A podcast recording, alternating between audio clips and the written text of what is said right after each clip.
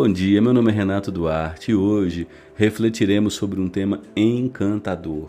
Veremos sobre a graça de Deus que atua de forma constrangedora, mesmo diante das nossas falhas. E o texto base está em Êxodo 34, versículos 6 e 7, que nos diz: O Senhor passou diante de Moisés, e Moisés proclamou: Ó oh, Senhor, ó oh, Senhor Deus compassivo e bondoso, tardio em irar-se e grande em misericórdia e fidelidade, que guarda a misericórdia em mil gerações, que perdoa a maldade, a transgressão e o pecado, ainda que não inocenta o culpado.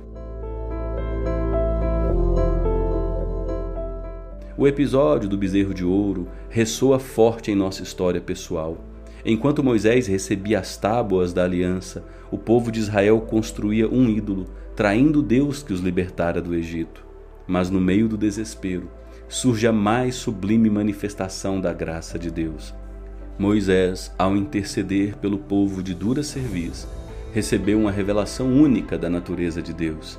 Deus é compassivo, é bondoso, tardio em irar-se, grande em misericórdia e fidelidade. Em meio ao caos do pecado, a essência perdoadora de Deus brilhou.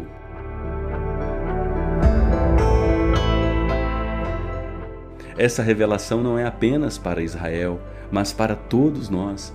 Cada vez que erramos, o chamado de Deus para o arrependimento ecoa através de sua graça ilimitada.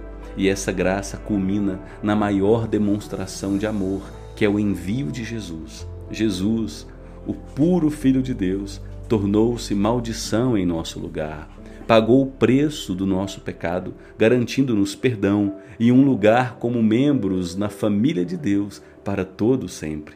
Em Cristo, as palavras de Êxodo ganham vida. Jesus é a encarnação da misericórdia, do perdão, da fidelidade e da graça divina.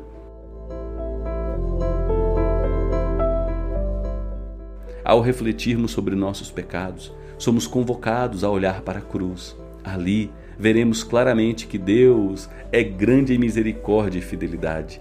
Essa graça não só nos perdoa, mas nos restaura, nos recria e nos reintegra à família de Deus sob uma aliança eterna de amor. Que hoje possamos compreender a profundidade dessa graça que nos oferece perdão e restauração.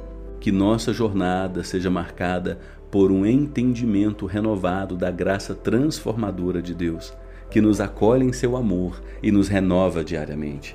Que sua vida hoje seja envolvida pela compreensão dessa graça infinita, guiando seus passos e renovando sua esperança. E até amanhã, 6 de fevereiro, se Deus assim o permitir.